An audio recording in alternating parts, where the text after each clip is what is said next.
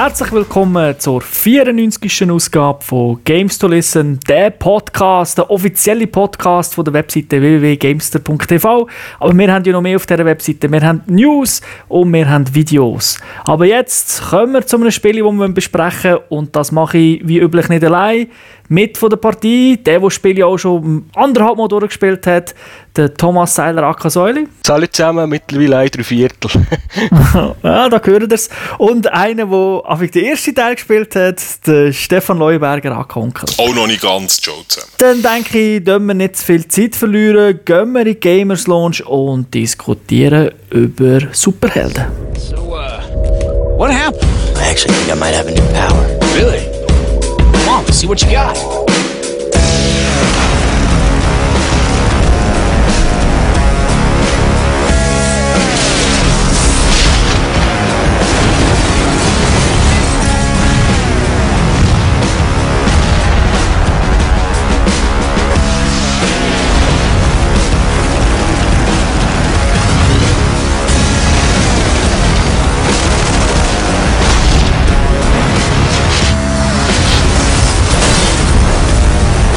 Superhelden kommen im Spiel Infamous 2 vor. Das ist ein Open-World Third-Person-Shooter von Sucker Punch, published von Sony auf der PlayStation 3.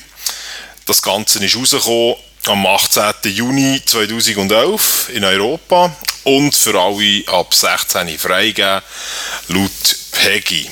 Also, Infamous 2 von den Empire City an. Das ist die Stadt, die ihr vielleicht schon aus dem ersten Teil kennt. Empire City wird einer riesigen Explosion erschüttert und die Explosion die kündigt nichts anderes an, als dass eine neue bösartige Macht ist ins Leben gerufen worden. Der Cole schafft es mit letzter Kraft von dieser dunklen Bedrohung, die The Beast heisst, zu fliehen und erfahrt kurze Zeit später, dass The Beast Empire City komplett zerstört und am Erdboden gleich gemacht hat. Und The Beast tut sich eben jetzt den Weg an der Ostküste Amerikas entlang bahnen und zerstört dabei alles, was in mir Weg kommt. Um die Menschheit zu retten, reist Cole nach New Murray und sucht einen Wissenschaftler, der angeblich das Geheimnis kennt, wie man The Beast zerstört. Und der Cole muss lernen, seine Kräfte perfekt zu bündeln, um das mysteriöse Beast zu besiegen. Tom, wie funktioniert das Ganze? Kannst du uns da etwas sagen darüber? Mhm, also vom Prinzip haben wir ja schon erwähnt, Open World, der Schauplatz New Murray, eine fiktive Stadt, wo New Orleans noch äh, empfunden ist. Mir ist ein Superheld und da hat man natürlich wie immer eine Modi, wo man spielen. Das ist die Singleplayer-Kampagne, Betonung auf Single. Also da ist nichts mit Kollegen zocken. Und in dieser Kampagne hat man ein Karma-System, das heißt man hat gut und böse, wo man wählen kann. Es gibt Experience Points durch Kills, durch Kreativität, also wo man sich ein frei bewegt, weil das ist ja bei einem Open-World-Spiel immer ein cool, wo man ein bisschen experimentieren kann. Und wenn man Sachen benutzt, also seine eigenen Fähigkeiten, wenn man nicht immer das Gleiche macht. Dann hat es ein Leveling-System, das gibt dann Fähigkeiten je nach Karma. Und die werden während dem Spiel freigespielt. Eine grosse Neuerung vom Spiel ist, es gibt einen Editor und da wird der Säule sicher dann noch etwas dazu sagen. Grafisch muss ich sagen, sieht es natürlich einiges besser aus als der erste Teil. Es sind doch immerhin jetzt äh, zwei Jahre vergangen seither. Und äh, das ganze Spiel ist, äh, ist ein bisschen actionlastiger geworden, habe ich das Gefühl, im Vergleich zu vorher. Ähm, es hat auch ein paar neue gegeben. Wir haben ein paar neue geile Spezialwaffen, Funktionen, Kräfte. Und äh, wir haben neuerdings jetzt so, so eine Art ja, Nahkampf ist ein bisschen übertrieben. Wir haben eine stromgeladene Gabel, wo man damit den Gegner Köpfe einschlagen kann. Aber viel mehr kann man damit eigentlich nicht machen. Also es ist nicht ein ausgefeiltes Kampfsystem, sondern mehr ein bisschen Button-Mashing mit hübschen Animationen. Aber eine typische Nahkampfwaffe.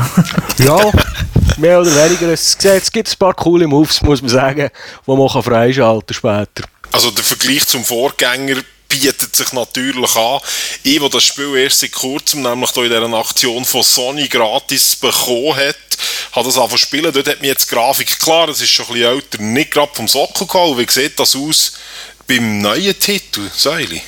Ja, also die Stadt ist schon deutlich detaillierter. Also, ich, ich rede jetzt explizit nicht von den Leuten, die rumlaufen, sondern von den Gebäuden, von den Details. Also, das, die Altstadt von, von New Orleans oder jetzt hier New Marais sieht schon recht hübsch aus, vor allem mit diesen Veranden, die Holzgebäude, die riesige Kathedrale, die sie im Stadtzentrum hat. Da kann schon so richtig Assassin's Creed-mässig zur Oberstufe klettern und äh, ein bisschen den Rundblick genießen. Das kommt wirklich sehr gut über, das hat mir gut gefallen. Äh, es kämpft halt ein bisschen mit den typischen Grafikproblemen, die die meisten Open-World-Titel hat. Das ist äh, ein bisschen Pop-Ins die merkt man halt am besten, wenn man sich schnell bewegt. Im ersten Teil, die, die sich erinnern, da hat man können auf, auf den, was ist das, Hochbahn oder eine U-Bahn auf den Gleis rumschleifen. Hier hat man auch so Eisenbahngleis und Stromleitungen wieder, wie man es kennt vom ersten Teil. Und wenn man sich dort wirklich zügig bewegt, dann merkt man halt, dass es zwischendurch nicht so ganz nach ihm am Laden, habe ich das Gefühl. Aber es ist massiv besser als der erste Teil, kann man schon sagen. Ja, ja. Und äh, was natürlich extrem cool wirkt, ist mit, äh, mit den elektri äh, elektrischen Kräften, die man hat. Wenn die Zäune und Pfützen und alles rundum blau oder rot, je nachdem, mit welchem Karma das man unterwegs ist, für zappen und es brutzelt, das kommt, äh, das kommt schon eindrücklich über. Mhm. Also ich denke, der Vergleich mit Assassin's Creed, den du vorher genannt hast, ist nicht schlecht. Ich glaube, Assassin's Creed ist noch ein dick schöner. Assassin's Creed ist noch ein bisschen besser Postkarte geeignet. genau. ja, vom, vom Sound her, ich habe es schon erwähnt, man hat die elektrischen Kräfte, es zappelt, es kästelt, man hat Granaten, die Gegner haben Gewehr und Raketenwerfer. Da geht wirklich Post ab, wenn, man so in einem Kampf innen ist. Dafür ist äh, die Musik, hat mich, die Hintergrundmusik, die habe ich ziemlich mies gefunden, weil die hat irgendwie im dümmsten Moment ist sie gekommen und hat irgendwie schon ein bisschen, man hat schon ein bisschen gemerkt, dass jetzt vielleicht etwas Spannendes könnte passieren, aber es hat irgendwie doch nicht mehr aufgesetzt gewirkt, als dass sie ins Spiel rein würde passen. Das überrascht mich, weil im ersten Teil ist die Musik ziemlich geil gewesen, also gerade der Soundtrack vom ersten Teil und hat ein paar coole Tracks dabei, aber ja. Ja, sie kommt vor allem, hat mich dann angefangen stören, wenn ich so ein bisschen die Eichhörnchen-Missionen gemacht habe, wenn man irgendwie, es gibt wieder die Blast-Charts, die man kann einsammeln kann, dass man einen grösseren Energietank hat, sagen wir eigentlich so, dass man mehr Kräfte kann brauchen kann. Wenn man sich dann in der Stadt bewegt, wo eigentlich nichts los ist, dann kommt zwischendurch und ein bisschen komische Hintergrundmusik der passt irgendwie nicht so rein und die Stadt wirkt, wenn man es vergleicht mit äh, GTA 4 zum Beispiel, wirkt recht leblos. Also es hat auch nicht so viele Leute umeinander, die machen auch nicht so viel. Wenn man dann auch länger dort bleibt stehen, dann kommen sie schon und wenn man der Bösheld ist, dann zündet es einem an, kommt vielleicht sogar eine Schlägerei an, dann merkt man es dann schon, ich weiß nicht, ob es einfach lang braucht zum Laden, aber wenn man sich zügig umbewegt, wirkt eigentlich das Ganze relativ still und leblos, dafür, dass man in einer Großstadt drinnen ist. Mhm. Also das GTA-Feeling kommt eigentlich nicht auf, hat es mir gedacht jetzt. Ja, also es hat auch nicht die schönen Plakate, die man im ersten Teil hatte, die sie vor allem aufgehängt hat, hey, weil sie Fan von dir waren. Aber äh, sie machen immer noch Fotos von dir, wenn du irgendwo eine Hauswand aufkletterst zum Beispiel, das haben sie immer noch drinnen gelassen. Ich habe es auf Englisch gespielt, vom Voice Acting habe ich es Ordnung gefunden, aber so die ganz grossen Exklusivtitel, die man von der PS3 her kennt, jetzt Uncharted als herausragendes Beispiel, kommt es sicher nicht daher. Es ist manchmal lustig, manchmal ein bisschen peinlich und normalerweise einfach zweckmässig. Mhm. Also wer den ersten Teil gespielt hat, nimmt den Controller in die Finger und fühlt sich eigentlich sofort wieder daheim. Also die Extrawaffen, die Schüsse, die Granaten sind eigentlich immer noch gleich beleidigt auf dem Joypad. Man braucht auch Reistasten sehr viel und das ist so die Hauptwaffe, der normale Zap. Was ein bisschen mühsam ist, ist, wenn man zwischendurch, wenn mit im Kampf von zwischen den verschiedenen Waffen, hin und her wechseln, sagen wir, eine Rakete schmeißt eine HG, kann es passieren, dass man sich einfach verfummelt. Und zwei, drei Mal wieder muss probieren, bis das Spiel merkt, was man eigentlich hat wollen. Da bin ich so zwei, drei Mal gestolpert.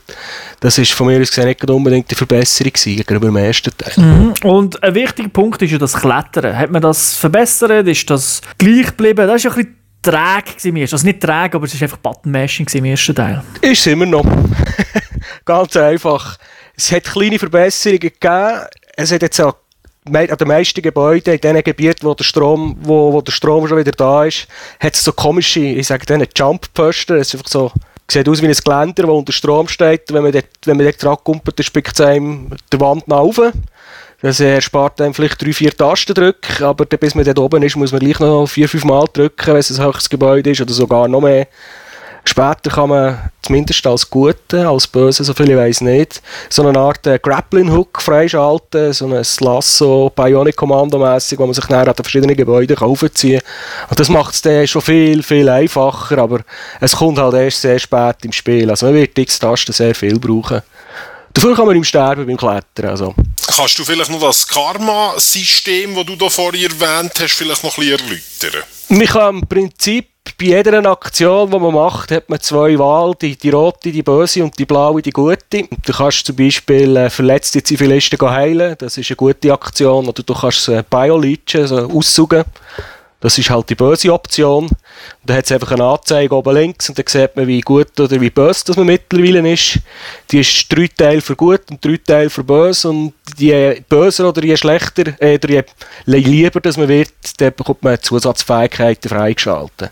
Das heisst, es macht eigentlich keinen Sinn, während einem Durchspielen abzuwechseln, sondern du machst einfach eines alles Blaue und eines alles Rote. Aber es ist eigentlich ja gemacht wegen äh, der Waffe. Also es ist ein bisschen Tech-Tree, ein bisschen abstrakt gesagt. Wenn man böse spielt, hat man einfach andere Kräfte, als wenn man gut spielt. Das ist so der grösste Unterschied, würde ich sagen. Ja. Vielleicht gerade noch, wenn wir bei den Kräften sind, für die Leute, die den ersten Teil auch gar nicht kennen, kannst du das vielleicht erklären, was er für Kräfte hat, also wie man sich das vorstellen muss? Irgend durch einen Unfall im ersten Teil hat er kann er einfach gut mit Strom umgehen, sagen wir vereinfacht. und das heisst, seine normale Waffe ist im Prinzip ein Blitzli. Dann gibt es so eine Art wie ein Rackrohr, was in einem Shooter ein Rackrohr wäre, ist bei ihm eine Stromkugel, die kommt zu fliegen, wo, wenn sie irgendjemand bräuchte, alles rundum elektrisieren und es sind einfach, eigentlich sind es Standardwaffen, die man aus jedem Shooter kennt, einfach ein bisschen mit Stromgarnitur rundum. Und dann je nachdem bei den Bösen halt sind die HGs ein bisschen so und beim Guten hat er halt HGs, die am Gegner bleiben und da ist auch noch kleine Variation drin. Für die, die den ersten Teil kennen, die werden im zweiten Teil, abgesehen von diesen Iconic Weapons, es sind so ein bisschen, wo sie super Waffen sind im Prinzip, wo man nur ein, zwei Mal einsetzen kann, ist eigentlich nicht viel an neuen Waffen finden. Es ist immer noch so, dass wenn man ein bisschen kräftiger ist später im Spiel, kann man durch einen Strassenzug laufen, wo es links und rechts Auto hat und dann irgendwie seine Kräfte freisetzen und die Autos fliegen alle um, es Wirbelwind, Gegner fliegen um, also das richtig so fett aussieht im ersten ja, Teil. Ja, und dann gibt's die oben links wird ja eingeblendet, dass du 37 Stück auf das Mal gekillt hast und noch Special Kills, wo einem das Auto den Kopf geflogen ist und der, das, das gibt natürlich auch recht viel XP. Ja, das ist schon noch cool. Das ist recht eindrücklich, das haben sie da immer noch beibehalten. Wie sieht es aus mit den Bossfights? Im klassischen Sinn haben wir eigentlich keine Bossfights in diesem Spiel. Es ist, es ist alles missionsbasiert und äh, am Anfang bei den ersten Missionen kommt ja mal gegen Schluss vielleicht schon ein, ein grösserer Gegner, von einer Miliz, wo man gegen kämpft oder von irgendwelchen mutanten Viechern. So nach, nach einem Drittel nach sind die Gegner eigentlich bekannt und die kommen auch bei den einfachsten Missionen, hast drei, vier von denen und du verklopfst sie dann auch relativ schnell einig, weil du weißt ja, wie sie, du kennst, sie haben auch die Angriffsmuster nicht, von dem her gesehen, irgendwann einig weisst du einfach, äh, bei dem muss ich jetzt zuerst das schmeißen, dann das und dann habe ich meins in die Fresse und dann du Ruhe und dann gehst du zum nächsten. Also das ist, das wird, für mich ist es irgendwann ein bisschen mechanisch geworden. Du hast vorhin die Eichhörnchen-Missionen erwähnt. Was sind Eichhörnchen-Missionen? ja, das sind für mich so aus dem Rollenspiel oder eben aus diesen Open-World-Spielen einfach äh, Ausdauermissionen, wo man muss Sachen einsammeln muss, sagen wir einmal. ich referenziere wieder auf den ersten Teil, dort hat es die Dead Drops gegeben, das sind irgendwie über die Stadt verteilt Audiobänder gewesen, die einem ein bisschen Hintergrundstory erzählt haben. Das haben sie hier so drinnen, nur sie jetzt die irgendwelche Tuben angehaftet, die man geht zappen. Und auch die Charts, die man vom ersten Teil kennt, kann man hier auch wieder einsammeln, für die eigene Batterie zu vergrößern. da kannst, da kannst du dann ewig in der Stadt umsuchen, bis du die gefunden hast.